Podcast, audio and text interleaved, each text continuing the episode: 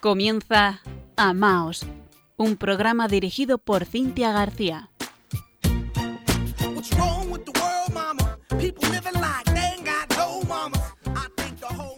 Queridos oyentes de Radio María, buenas noches. Les saluda Cintia García desde Murcia. A mi lado, Fran Juárez, en la parte técnica, y los dos invitados que enseguida les voy a presentar. Antes, como es habitual, les recordamos el correo electrónico amaos@radiomaria.es y nuestra presencia en las redes sociales, tanto en Facebook, donde nos pueden encontrar con arroba amaos.radiomaria, como en Twitter, donde estamos con arroba amaosrm. Esta noche nuestro saludo especial va, dirigida va dirigido a todos los voluntarios de Radio María España, a esta gran familia y en concreto a nuestros compañeros de la zona sureste. Unos más visibles, otros menos, pero todos tan necesarios para que esta misión salga adelante. Desde Amaos, gracias a todos. Y para cualquier persona que nos pueda estar escuchando y que se sienta llamada a formar parte del voluntariado de Radio María, es posible. Pueden encontrar información en la web oficial www.radiomaria.es.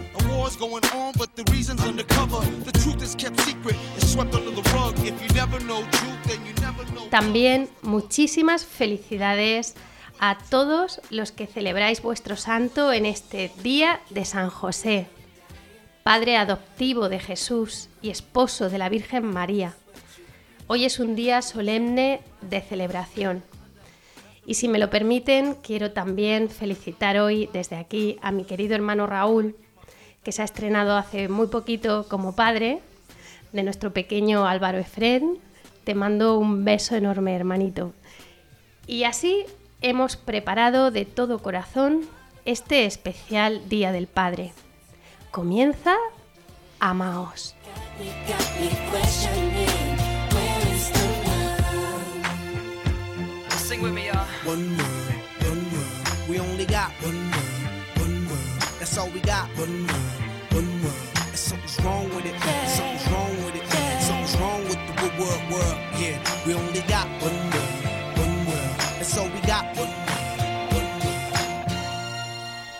Hablaremos hoy de San José, de la paternidad, de la familia.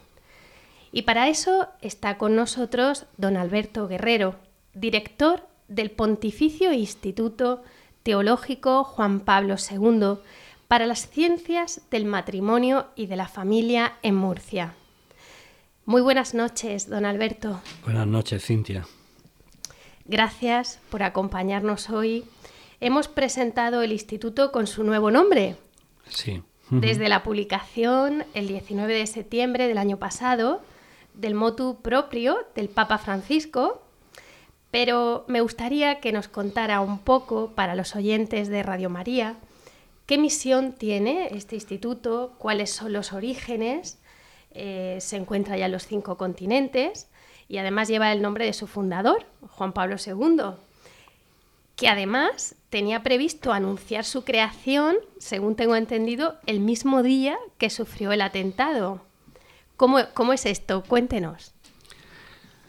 Sí, eh, bueno, mi, opinión personal es que eh, Dios mm, previendo lo que iba a suceder en los tiempos que, estamos viviendo, pues quiso como hacer una, vacuna espiritual para que el hombre ante la enfermedad que, vive, la enfermedad del corazón, de la identidad personal, de las relaciones familiares, pues tuviese un, antídoto para poderlo eh, asimilar y vencer.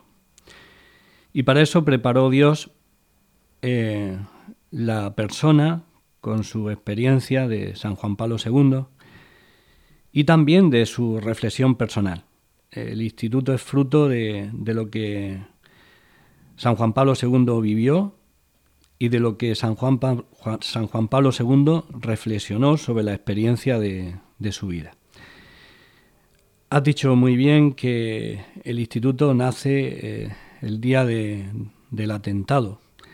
El primer presidente del instituto, don Carlos Cafarra, decía que no era casualidad, sino providencia, que el mismo día y a la misma hora que tuvo lugar la primera aparición de la Virgen en Fátima, pues eh, fuese el momento en el que ocurrió el atentado.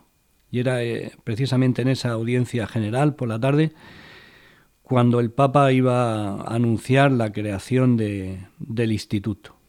Por eso la patrona del instituto va a ser la, Virgen de Fátima.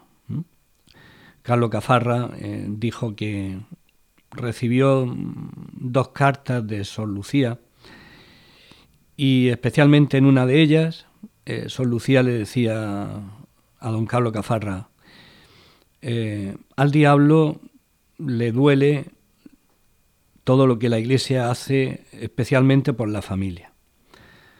Por eso no se extraña de que como presidente del instituto vaya a sufrir eh, muchas calumnias, muchos ataques, pero no se preocupe, porque Isa Conteren, decía Sol Lucía, ella aplastará la, cabeza del diablo, ella le, le protegerá. Y por eso siempre ha habido como un lazo entrañable entre el nacimiento del instituto y, la devoción a, la Virgen María. Has preguntado, Cintia, que cuál es eh, la misión eh, a la que está llamado este instituto y fundamentalmente es, en la mente de su fundador, poner las bases académicas para que todas aquellas personas que trabajan a nivel pastoral con los matrimonios y con la familia, pues tengan esa reflexión, fruto especialmente de la revelación y luego de las ciencias afines que puedan ayudarle, para que puedan entender el misterio de Dios con respecto a la familia y, puedan aplicárselo a su propia vida y también a la vida de, de los demás. Son muchas las personas que están pasando por el instituto, ¿verdad, don Alberto? Sí, ya lleva desde el 1981. No, no sé los cálculos exactos sobre eh, las personas que se habrán formado aquí, pero solo teniendo como referencia pues Murcia, pues pueden ser unas 450 o 500 personas directamente los que han recibido esta formación, que les, les ha servido tanto para su vida personal como para ayudar a, a los que encuentran en, en su camino y se ahonda de una manera pues eh, muy profunda en los designios de Dios para sobre el hombre, sobre su dignidad personal, ¿verdad? Y el amor humano.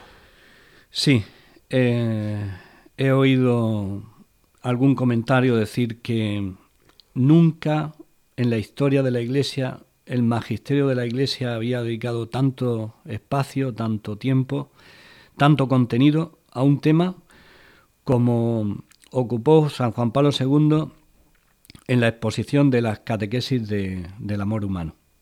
Fueron muchos años en, las audiencias generales de, los miércoles, donde en aquel momento que para los demás era algo incomprensible, porque cuando gentes de, todos los lugares del mundo van a, estar con, el Papa, ¿por qué el Papa parece que habla de algo que, que no tiene nada que ver con ese encuentro que está teniendo lugar en la plaza. ¿Qué tiene que ver estas catequesis que el Papa está dando con las personas que estamos eh, aquí alrededor suyo escuchándole? Pero el Papa era como si tuviera una, visión profética, ¿no? Sé eh, lo que estoy haciendo. Estoy poniendo las bases antropológicas eh, sobre las que la Iglesia va a fundamentar su reflexión y que, como la nieve que se derrite de las montañas, pues va a fecundar los, campos y los corazones de las personas que, que beban de él.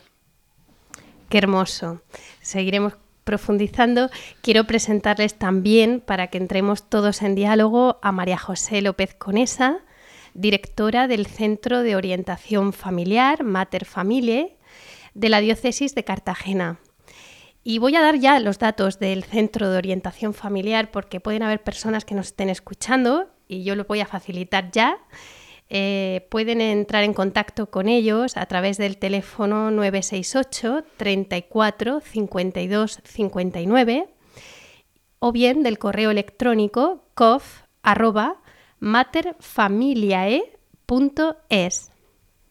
Buenas noches, María José. Buenas noches, Cintia. Muchas gracias por invitarme a participar en este programa y buenas noches a todos los oyentes. Estamos tan felices de tenerles aquí que, es un lujo. Hace unos días, en el Evangelio de San Mateo, Jesús nos decía, no llaméis Padre vuestro a nadie en la tierra, porque uno solo es vuestro Padre, el del cielo. Qué palabras para meditar hoy que estamos celebrando el Día del Padre. La paternidad de San José, como con todos los padres humanos, es el reflejo en una criatura de la paternidad de Dios Padre. La figura de San José, custodio de los tesoros de Dios, Jesús y María, nos muestra la importancia del pilar que supone un padre en una familia. Me resultan muy simpáticas las palabras del Papa Francisco cuando se refiere a la obediencia silenciosa de San José, porque no encontramos una palabra suya dicha en el Evangelio. Dice el Papa, él luchaba por dentro, se había desposado con María y ella estaba encinta antes de su unión cuando en esa lucha recibe la voz de Dios, en el sueño del ángel. No temas tomar contigo a María, tu mujer, porque lo nacido de ella es del Espíritu Santo. Entonces, él entiende que el Salvador del mundo, nuestro Redentor, debía nacer por medio de su esposa. Y en ese momento se convierte en custodio de la Sagrada Familia. Escucha a Dios, tiene fe, se, deja guiar obedeciendo. Y esto le hace más sensible a las personas que le han confiado. Leyendo con realismo los acontecimientos, atento a lo que le rodea para saber tomar las decisiones más sensatas.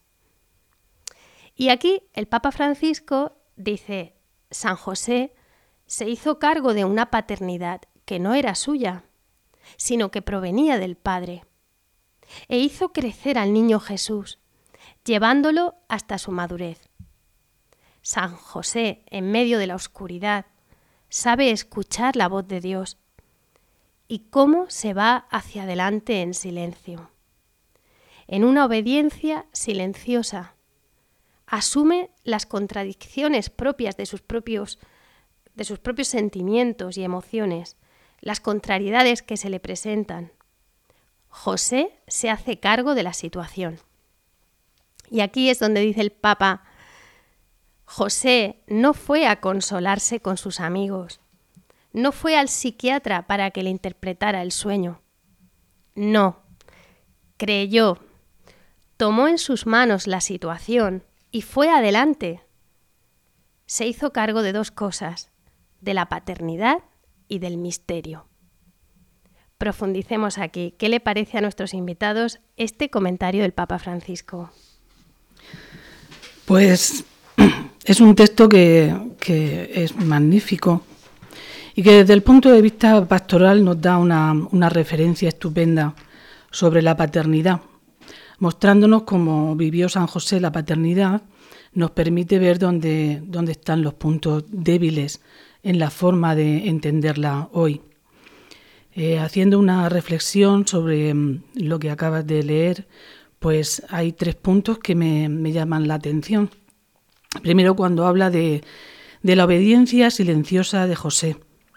Él entiende que el Salvador del mundo, nuestro Redentor, debía nacer por medio de su esposa y en ese momento se convierte en custodio de la Sagrada Familia.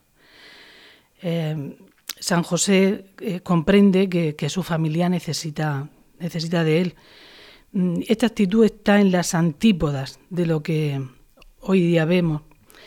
La paternidad, entendida como un derecho, pues se ha cargado de una gran beligerancia. El acento puesto en el derecho de los padres a tener un hijo hace que éste quede en segundo plano. San José en este texto pues vemos que, asume que tiene, una, que tiene una misión, que su familia tiene una misión, un bien que alcanzar. Y en ese momento sus deseos personales quedan en un segundo plano y comienza a servir para esta causa, comienza a servir a su familia. Hoy esto no es así. Los deseos personales están por encima del bien de la familia porque se considera que la familia pues, no es más que un medio que, que sirva a mis deseos. Y es muy importante recobrar la conciencia de misión y de servicio de la familia. Misión y servicio. Bueno, ¿y esto cómo se plantea en el Centro de Orientación Familiar? Pues precisamente este es el, objetivo de, la misión que, se lleva a cabo en el Centro de Orientación Familiar. Estos centros han nacido precisamente con la vocación de ayuda al matrimonio y a la familia. Es cierto que en, en primer momento era fundamentalmente como una ayuda para los matrimonios, pero eh, actualmente pues todo ocurre dentro de la familia. Los problemas más personales se llevan al ámbito de la familia y muchos de los problemas que ocurren dentro de la familia, pues también eh, se sacan fuera de ella y la casuística es muy, muy amplia. Em, la manera de, trabajar en el centro de orientación tiene un poco esta finalidad, poder eh, hacer que las familias recobren la esperanza, eh, mostrarles cuál es la belleza del, matrimonio y la familia, volver a los orígenes, volver al principio. Eh, la familia tiene esta, esta misión, eh, tiene esta vocación, un lugar donde se hace carne, se hace real en nuestra propia historia, en nuestra propia biografía, pues la vocación a la que todos hemos sido llamados, que es el amor. Un amor en, la dinámica de la, de la donación, como no podía ser de otra manera, porque nace del, del costado traspasado de Cristo, ¿no? Y de esta manera pues, pues se trabaja para poder ayudar a tantas familias que hoy lo, que hoy lo necesitan. ¿Queréis profundizar más en el mensaje del Papa Francisco? Pues mira. Sí. Eh, te he dicho antes que habían tres puntos que me habían llamado la atención. También me, me llamaba la atención cuando decía San José se hizo cargo de una paternidad que no era suya, pues siguiendo un poquito con lo que estábamos comentando eh, hace un momento en el punto anterior, porque así debería ser vivida toda paternidad como un don. Los hijos son dados por Dios a los padres y no tenemos unos derechos adquiridos sobre ellos. Sí que tenemos la responsabilidad de amarlos y educarlos como hijos de Dios. Eh, la Iglesia además habla de esta grave responsabilidad de los padres de educar a sus hijos. Em, mira, cuando hemos formado una familia, hemos adquirido esta obligación. Sin embargo, hoy vivimos un momento en el que ante las primeras dificultades los esposos se muestran con una gran debilidad. Eh, se muestran incapaces de sacar adelante sus familias, incapaces de sufrir, al menos intentando restaurar la situación.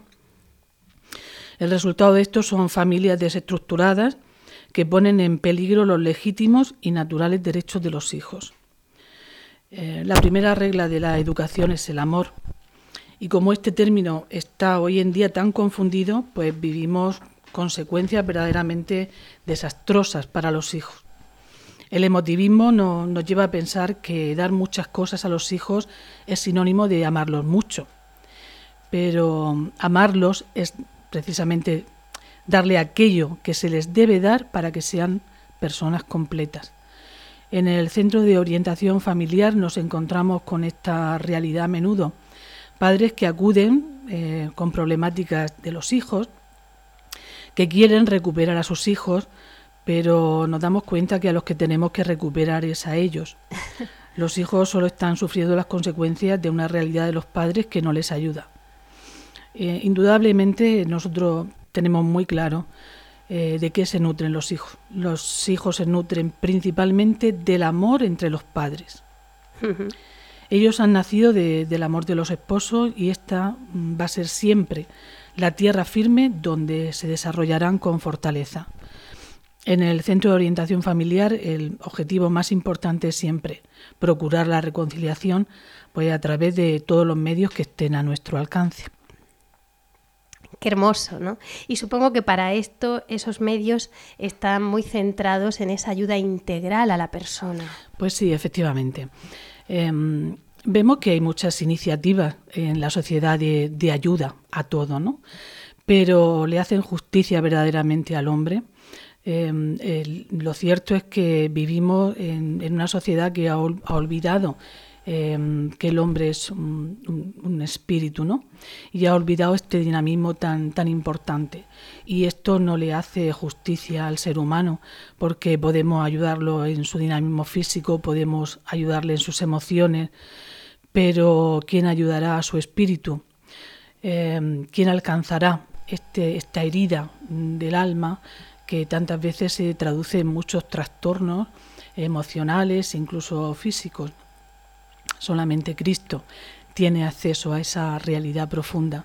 Solamente Cristo puede verdaderamente transfigurar nuestras heridas y, eh, que vuelva, volvamos a, vivir. Em, por eso en el centro de orientación familiar esto no lo, no lo olvidamos. Decíamos, decía don Alberto antes que San Juan Pablo II nos ha dado las bases antropológicas y de estas bases, de estas formaciones de la que se nutre el Centro de Orientación Familiar, buscando una manera de ayudar que verdaderamente eh, sea eh, conforme a la dignidad del ser humano, conforme a cómo Dios lo ha, lo ha creado. A mí me encanta esto porque realmente el Centro de Orientación Familiar es un testimonio vivo de que esa recuperación integral del hombre es posible y esa recuperación de la, de la familia. O sea, no estamos hablando de algo abstracto, algo que no existe, estamos hablando de algo absolutamente real, no, que es un testimonio, ¿no? Eso es, muchas personas ya han pasado por el centro de orientación familiar. Pues yo siempre digo que la iglesia es madre y maestra y nos ha enseñado tantas cosas, pero luego como madre tiene una palabra para cada uno de sus hijos en el momento en el que lo necesitan y cuando las familias están sufriendo, pues el centro de orientación familiar es la palabra que en esta iglesia de aquí, de concreta, de, Murcia, pues el Espíritu Santo ha suscitado como una ayuda y esto es real. Nosotros vemos que mm, hay muchas ayudas, pero finalmente solo Cristo ilumina, solo Cristo sana. Solo Cristo conoce el corazón del hombre. Antes de escuchar a don Alberto, había un tercer punto que querías comentar. Sí, sí, sí, sí. Eh, este último punto que me llama la atención es cuando decía que José no fue a consolarse con sus amigos, que no fue al psiquiatra que le interpretara. Dice que no, que creyó. Pues me gusta esta imagen de, soledad. Me gusta porque me transmite la, la, madurez del que se hace cargo de una situación tan dura como la que estaba viviendo en ese momento. Hoy contemplamos como nuestra sociedad pues, es lo que está llena de, problemas derivados precisamente de la inmadurez, de la incapacidad para asumir responsabilidades, la incapacidad para elegir aquello que conviene antes eh, que aquello que nos gusta. La incapacidad de tener una visión trascendente muchas veces pues, nos ancla a lo, sensible hasta el punto de, hacer una idolatría de todo aquello que nos satisface el hedonismo, el materialismo, el consumismo, pues al final no son más que formas que toma el egoísmo que nos hace vivir para, para nosotros mismos. Y esto es pues todo lo contrario eh, de lo que exige vivir en familia, donde se vive para los demás en una dinámica, como decía antes, del amor-donación. Hoy cuando surgen los problemas, pues rápidamente alguien nos los tiene que solucionar, la ciencia sobre todo, y es necesario aprender a sufrir, pero para esto necesitamos a Dios, para comprender que los malos momentos no tienen que suponer la destrucción de la familia, pues muy al contrario, la experiencia del perdón es regeneradora y fortalece tremendamente a, todos. Y lo necesitamos, porque además estamos comprobando que esto es así cada vez más las familias están rotas y sobre todo desesperanzadas, han perdido la esperanza, porque claro, como no cuentan con Cristo, ¿no? En muchos casos, qué lástima, o no, no se han encontrado con el Señor, pues llega un momento de ruptura y humanamente no sabes cómo superarlo. Humanamente ves todas las puertas cerradas, humanamente pues ves que se ha, que se ha roto. Yo me imagino que llegará la gente así y no sé cómo podemos ayudarles. Eh. Efectivamente. Necesitamos pues eh, una terapia del, del, corazón y una terapia que, que ayude a estas personas a, a recobrar la esperanza. Y mm, yo siempre digo una, una, una cosa que, que, a mí se me quedó grabada de una carta de San Pablo, estáis tristes porque el demonio os ha robado la esperanza. Y, y es cierto, pero Cristo ha vencido al, al demonio, ha vencido este mal, por eso solo Él al final tiene la capacidad para sanar y para curar. Nosotros pues en el Centro de Orientación Familiar aparte de realizar esta dinámica, pues veo que también es muy importante la, formación, hacer un trabajo a, a, priori, pero no solamente desde el centro, sino las familias necesitan recuperar pues una dinámica de educación que sea buena para nuestros hijos. Necesitamos educar a, nuestro, a nuestros jóvenes en, en la madurez, tenemos que recuperar las virtudes, tenemos que recuperar educar en la castidad porque es necesario eh, personas que tengan eh, pues esta capacidad de autodominio. Si, si no nos conocemos, si no podemos dominar nuestras emociones, pues finalmente luego tampoco podremos donarnos. Y, y es importante que saber que el amor pasa precisamente por, por, por, por, este camino ¿no? de poder donarnos a los demás. Necesitamos, es muy importante la educación, eh, los jóvenes reciben mucha, mucha información, pero poquita formación. Poquita necesitamos, eso sí. es, necesitamos formarlos en las virtudes, formarlos en la castidad.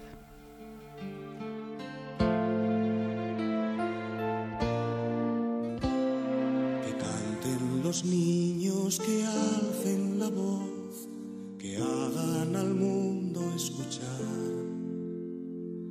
que unan sus voces y lleguen al sol.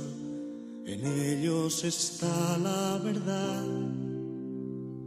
Que canten los niños que viven en paz y aquellos que sufren dolor. Que canten por esos que no cantarán porque han apagado su voz. Yo canto para para que sonría mamá. Yo canto porque sé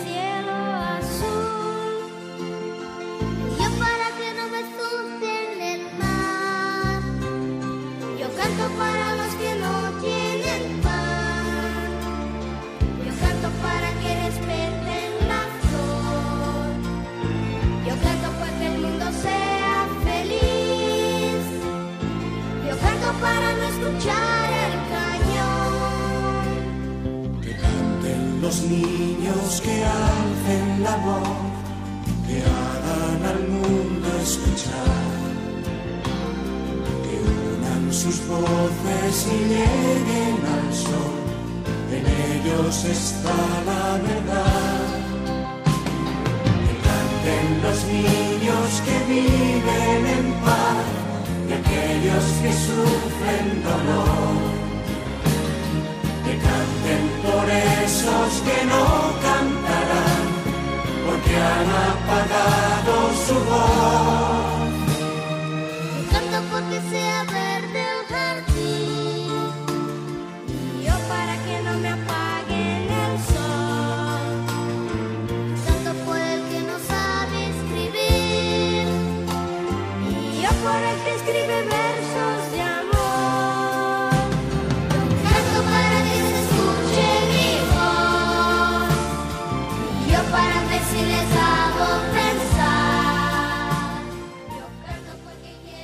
Están escuchando Amaos en Radio María.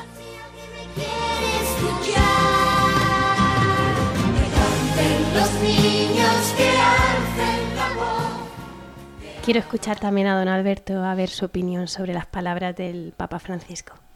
Al hilo de lo que vais diciendo, mm, voy replanteándome lo que iba a decir. Pero bueno, creo que no, no me salgo del tema. Mm, Dice Amoris Leticia que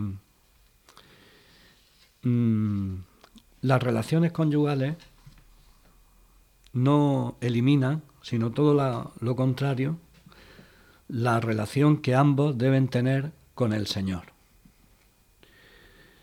Y dice el documento, es más, esa relación de ambos cónyuges con Dios es lo que va a permitir que esa relación salga adelante. Cuando los dos están bien y también cuando uno de los dos está mal. Precisamente cuando uno está mal, pues eh, la paciencia, la confianza, la fidelidad del que está bien va a sostener al que, al que está débil. Lo digo porque eh, en San José mm, veo, igual que en la Virgen, cómo ambos están fundamentados en sus relaciones, en la relación que, cada uno tiene con Dios. Porque la Virgen no le dice a San José, voy a ser madre. Es increíble, es decir, eh, bueno, es que esto no afecta a los dos, afecta a nuestra familia. Y sin embargo, la, la Virgen tiene esa confianza en Dios, en que yo tengo que hacer lo que Dios me pide y ya se encargará Dios de reconducir esta situación. O sea, la relación de ambos y las relaciones familiares van a tener como fundamento, como fundamento la relación que cada uno personalmente mm, va a tener con, con, Dios. Eso que le pasa a la Virgen le pasa también a San José, ¿no? por lo que hemos comentado que, que dice el Papa. ¿no? Eh, se tiene que hacer cargo de, una paternidad que, no es suya. San José, mm, yo creo que el motor de su vida es hacer en todo la, voluntad de Dios. Eh, para él y para los demás, la voluntad de Dios es siempre lo mejor. Y la voluntad de Dios, pues muchas veces no coincide con tu propia voluntad. Lo podemos ver en el Monte de los Olivos cuando el propio Jesucristo le, dice a su padre, Padre, pase de mí este cáliz, pero no se haga mi voluntad sino la tuya. ¿no? A veces no coinciden nuestros deseos con la voluntad de Dios. Y sin embargo, la fe lleva a la obediencia. La voluntad de Dios es siempre lo mejor, aunque yo personalmente no la entienda o incluso aunque contradiga mi propia voluntad. Y yo creo que esto es lo que lo que hace San José, ¿no? Poner eh, en primer lugar la voluntad de Dios sabiendo que es lo mejor para él y lo mejor para su esposa y lo mejor para, para su familia. Se hace cargo de, un misterio y de una misión. El misterio, dice San Juan Pablo II, de, la virginidad, de la maternidad virginal de, de la Virgen, está en que mm, tiene que quedar evidente que los hombres son hijos de Dios. Y para eso eh, Dios tiene que nacer de una virgen. O sea que eh, el hecho de nacer de una virgen no es porque mm, las relaciones sexuales vayan, matrimoniales, vayan a manchar eh, esas relaciones familiares, ¿no? Y vayan a manchar al Hijo de Dios, sino que debe quedar de manera evidente que el único Hijo de Jesucristo es su Padre Celestial. Porque al tomar nuestra carne somos hijos adoptivos, eh, hermanos del Señor e hijos adoptivos de Dios Padre. Si San José hubiera sido el padre físico de Jesús, pues la gente diría, somos hermanos del Señor e hijos adoptivos de San José, que es el padre, el padre del Señor. Y sin embargo, mm, no es así. Quiero decir, ese es el misterio, eso es lo que, lo que Dios quiere, esa, esa es la voluntad de Dios. Entonces puede mm, parecer que la figura de San José en ese matrimonio pues es como un cartón. es decir, Dios no puede aparecer como un extraterrestre y entonces para guardar las apariencias, pues tiene que revestirse de una aparente familia. Por eso me, gustó mucho, me ayudó las catequesis de la Virgen María de San Juan Pablo II, donde dice, eh, la Virgen tenía que ser tan perfecta porque tenía que contribuir positivamente en la educación humana de Jesús. Es decir, no es un cartón, sino que hay una influencia real. Como Dios no, no va a ayudar a la Virgen a Jesucristo, pero como hombre sí. Bueno, pues eso que pasa con la Virgen pasa también con San José. San José no es un cartón para guardar las apariencias, sino que va a haber una influencia real en la formación de Jesucristo como hombre y para eso conviene la máxima perfección en San José. No va a ser tan perfecto como la Virgen María porque la influencia que va a tener la Virgen María es bastante más decisiva que la influencia de San José. Pero San José eh, configura humanamente la personalidad que el Señor va a tener y que se va a mostrar en los Evangelios. Eh, el Señor de los Evangelios no sería como lo conocemos sin la colaboración positiva que San José tuvo en la formación de su hijo. Claro. Eh, precioso, la verdad que lo meditamos y es, bellísimo. El misterio se va, vamos ahondando ¿no? en ese misterio.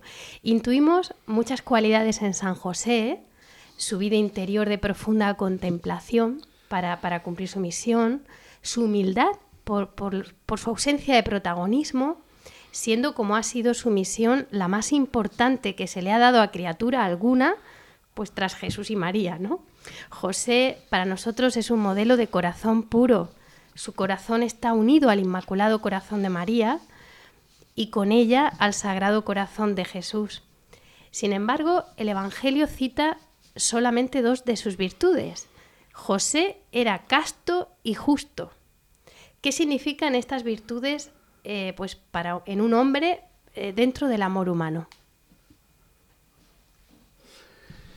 Bien, eh, yo creo que en general las, virtudes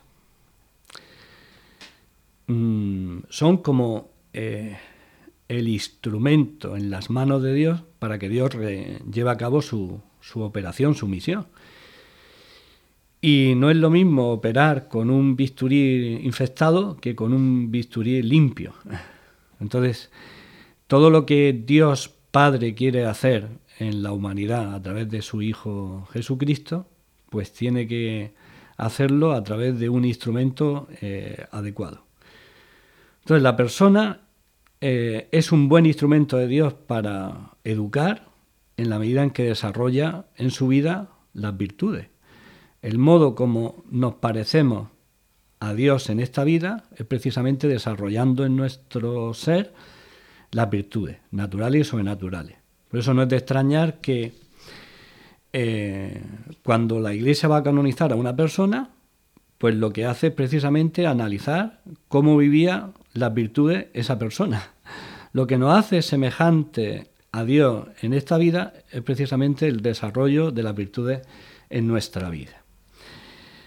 Como tú has dicho, Cintia, las virtudes que más cita la Sagrada Escritura eh, con respecto a San José pues son la, justicia y, la castidad. ¿no?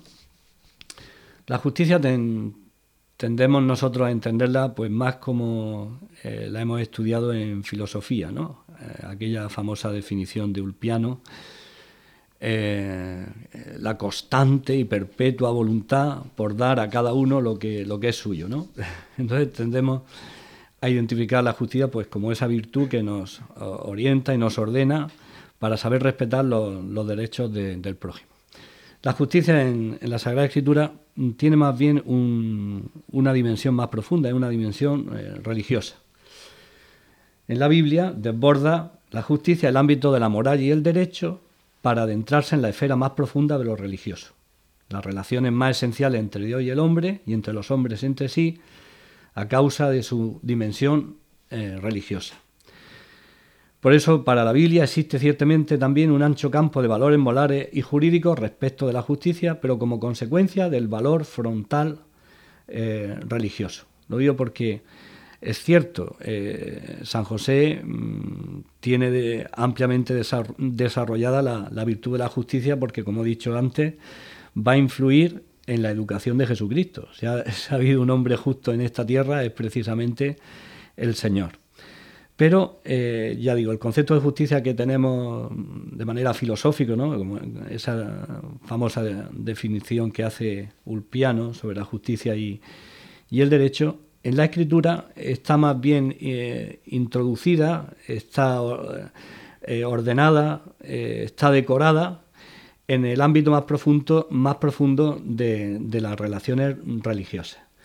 Eh, es el Señor el que ha hecho una, alianza con el pueblo y el hombre justo es aquel hombre que es fiel a, esa alianza. Fruto de esa obediencia de la fe, de ese mostrarse fiel a la alianza con Dios, pues vive también las relaciones apropiadas, las relaciones justas con, los demás. Pero ya digo que eh, la justicia aplicada en San José está más bien en, ese ámbito más profundo de las relaciones religiosas que preñan también las, relaciones, las relaciones humanas.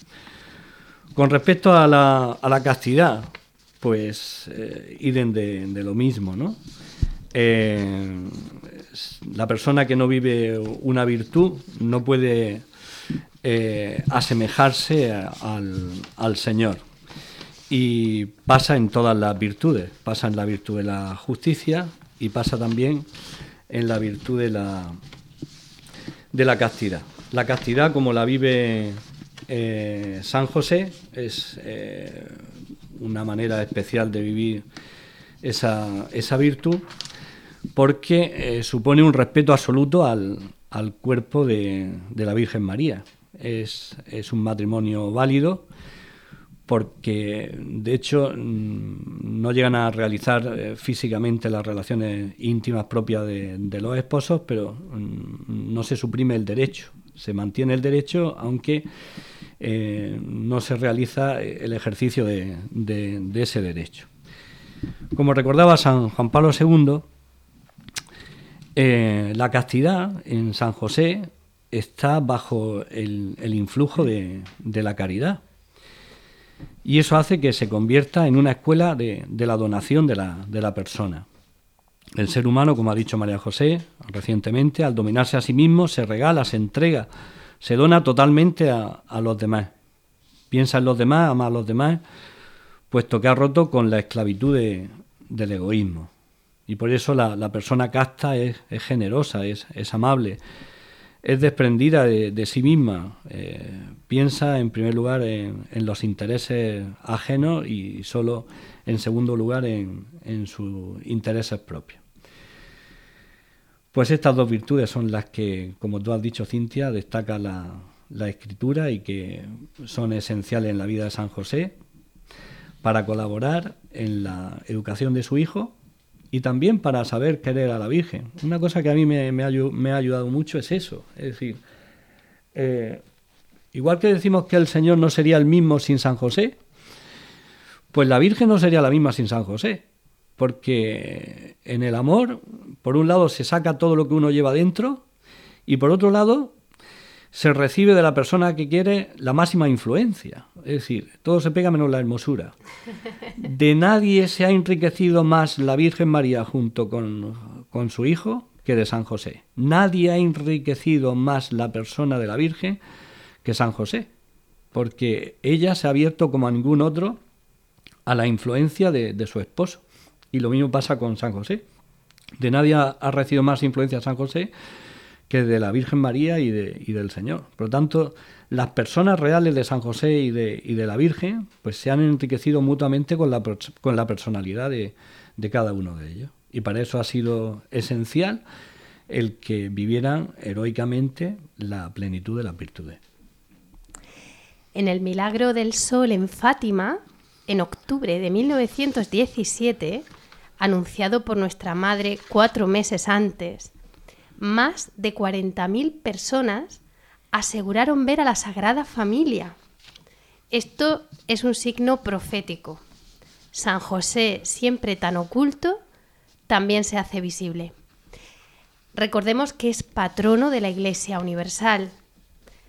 San Juan Pablo II le dedica la exhortación apostólica Redemptoris Custos, custodio del Redentor, donde habla de la Sagrada Familia y el servicio de la paternidad. En los padres de Cristo se han cumplido todos los bienes del matrimonio, la prole, la fidelidad y el sacramento. En plena libertad, el don esponsal de sí, al acoger y expresar ese amor. La Sagrada Familia es el ejemplo para todas las familias cristianas. ¿Qué comentario os gustaría aportar sobre el modelo de la Sagrada Familia para nosotros, para todos los oyentes de Radio María? Hay quien no lo entiende muy bien, que lo ve como muy lejano, ¿Qué les podéis decir a estas personas desde el punto de vista académico y pastoral? Por vuestra experiencia, además, con tantas familias en esta terapia del corazón que hablábamos antes. Bueno, pues lo que queráis aportar. Pues mira, creo que si Dios ha dado una palabra sobre la familia, esta ha sido precisamente la Sagrada Familia. Eh, me viene a la memoria el pasaje de las bodas de Canaán. Los novios se han quedado sin vino, se han quedado sin la fiesta. Y, y, esto le pasa a muchos matrimonios hoy que se han quedado sin vino, que viven en la tristeza y que su vida no tiene, no tiene sentido y a veces intentan arreglarlo pero tampoco encuentran la manera de, hacerlo. Viene, eh, cuando ocurre esto, María, que está en esa boda, dice a los criados, haced lo que Él os diga. Y Jesús convirtió el agua en vino y se reanudó la fiesta. Pues esto es, es una palabra estupenda porque el poder de Dios nos hace recobrar la esperanza y, con ella la alegría. En este hacer lo que Dios nos ha dicho que hiciéramos, encontramos un sentido para, nuestra vida.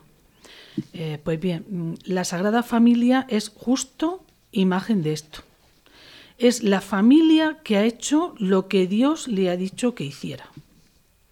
Ha asumido toda su responsabilidad, se ha mantenido unida en los momentos de dificultad y ha custodiado el amor.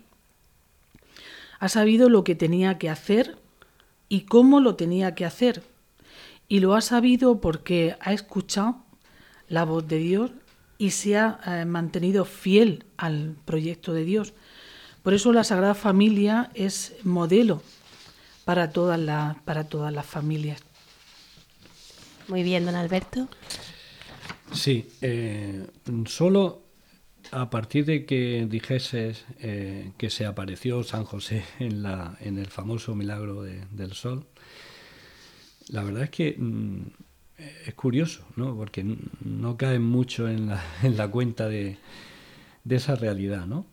Eh, por eso ahora, mm, como resalto más el comentario que, que una vez leí, sobre algún especialista en esas apariciones de, la Virgen, donde, donde decía, dice, aquella escena familiar eh, de la Sagrada Familia en el Sol, que era interrumpida por los giros del Sol, dice, mm, pues veo, decía aquel especialista, que se trataba de un presagio siniestro de las consecuencias para el mundo que seguramente se sentiría si la verdadera paternidad de Dios y el tradicional papel fuerte del padre de la familia son rechazados por, la humanidad.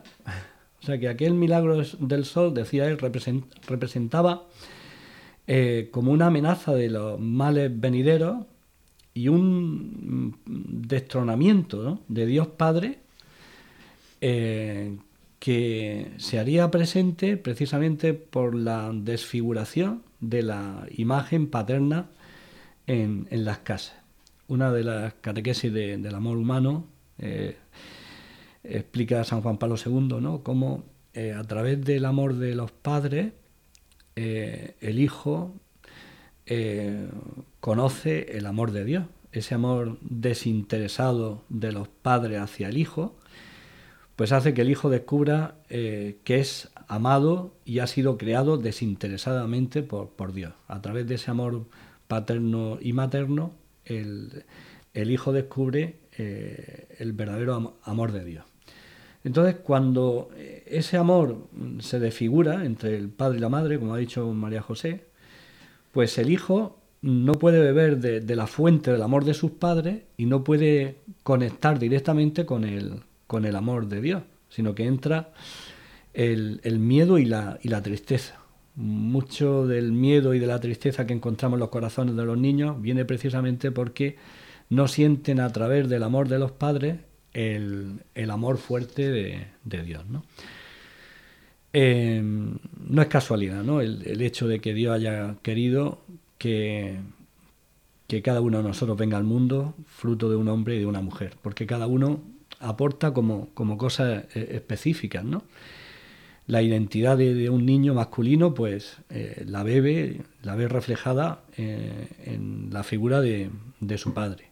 Para una chica muchas veces el modelo de lo que va a ser su futuro esposo, pues también lo, aprende de, lo que ha visto en, en su padre.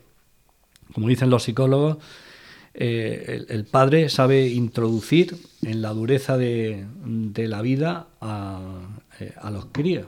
Si la madre tiene esa misión de recordarle que es la criatura más grande del mundo, porque ella sabe lo que ha costado traerla aquí y ese abrazo cariñoso y materno te fortalece ¿no? para salir de nuevo al mundo y enfrentarte a las dificultades de, la vida, pues eh, el padre tiene como, como esa tarea ¿no? de, recordarte que en la vida mm, todo no, es regalado y que, y, que la vida, y que la vida es dura. Y eso tiene unos efectos positivos ¿no? en, la, en la eh, educación de los hijos. ¿no? Como decía hace poco una, una profesora, dice, eh, el padre sabe acercar al hijo a la realidad, a la realidad auténtica, no muchas veces a la realidad virtual en la que la madre introduce al crío para evitarle eh, todo sufrimiento, ¿no?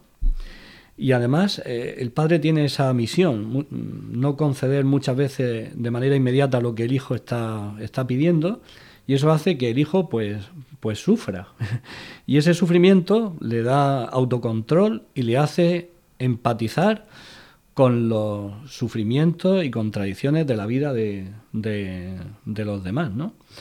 Entonces, el hecho de que se vaya apagando la figura del padre en las relaciones familiares, pues tiene consecuencias en el desarrollo integral de la persona, como acabo de recordar, y también va desconectando del amor frontal que nos ha traído a este mundo, que es eh, el amor de Dios. Si queréis añadir algo más, y ahora que estamos ya terminando el programa, ¿Alguna cosa para los oyentes o alguna invitación? pues bueno, yo solo, solo decir una, una, cosa que, una idea, ¿no? Pues, me, gusta mucho la idea.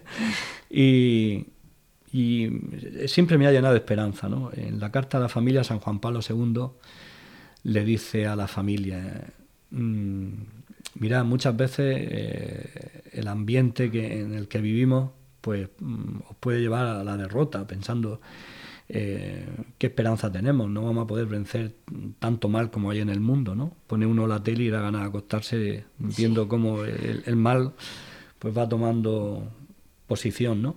Y el, Papa decía eso, mira, eh, eh, en este mundo no hay ninguna fuerza más grande que la resurrección del Señor, porque todo el mal se descargó sobre la persona del Señor, sobre su cuerpo, pero el Señor con la resurrección lo venció.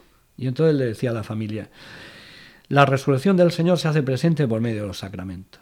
Habéis recibido el sacramento del matrimonio, habéis bautizado a vuestro hijo, lo habéis confirmado, vais los domingos a misa, confesáis con frecuencia, pues tranquilo. Dice, porque no hay ningún mal que tenga más fuerza que la resurrección del Señor que se hace presente en los sacramentos, aunque a veces parezca lo contrario. Pero si hay un hobby que tiene Dios es precisamente resucitar y de darle la vuelta a las circunstancias eh, más duras de la vida. Por eso el Señor resucitado sigue teniendo el mismo poder y no va a dejar huérfana a, las familias ni ahora ni nunca. Bien, pues yo me, me uno también a, esta, a estas palabras de don Alberto porque así es. Y yo veo que el Espíritu Santo pues suscita realidades dentro de, de, su iglesia precisamente para que las familias puedan recobrar esta, esta esperanza. Y una de esas realidades pues es el Centro de Orientación Familiar. Muchísimas gracias a don Alberto Guerrero, director del Pontificio Instituto Teológico Juan Pablo II para las Ciencias del Matrimonio y de la Familia en Murcia, y a María José López Conesa, directora del Centro de Orientación Familiar. Cerramos este programa con una oración a San José, con todos nuestros oyentes, para que su amor esté con nosotros, especialmente con todos los padres y familias.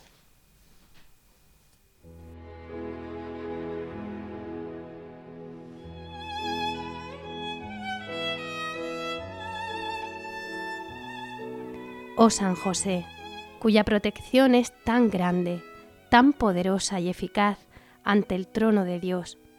En vuestras manos entrego todos mis intereses y deseos.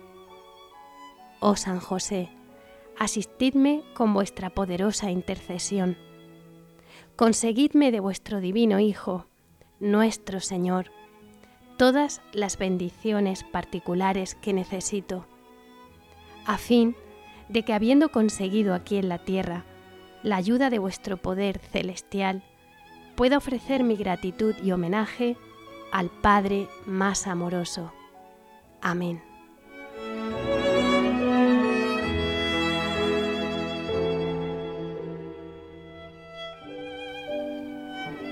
Muchas gracias por su compañía. Sus sugerencias, comentarios y preguntas los pueden hacer llegar a nuestro programa a través del correo electrónico amaos@radiomaria.es. Nos encontramos en cuatro semanas, el lunes 16 de abril a las 21 horas. Hasta entonces, que terminen muy bien este Día del Padre. Sigan escuchando la programación de Radio María y amaos. Un saludo y que Dios les bendiga.